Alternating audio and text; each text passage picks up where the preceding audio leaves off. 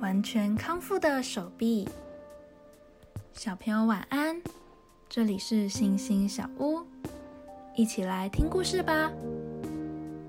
穆安德烈牧师常常到世界各地传福音，要让许多人认识耶稣。有一次，马车竟然不小心翻覆了，穆安德烈整个人都被抛出车外。手臂也因此骨折了。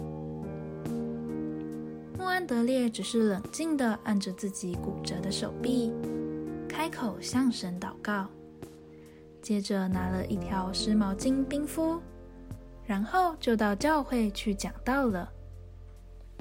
奇妙的是，在他讲道的时候，骨折的手臂竟然一点也不痛。讲道结束后。他的手臂更是活动自如。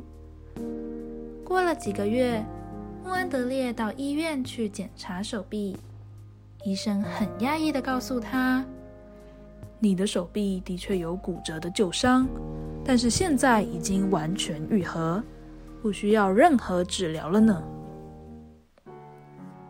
想一想，穆安德烈牧师在手臂受伤之后做了什么事呢？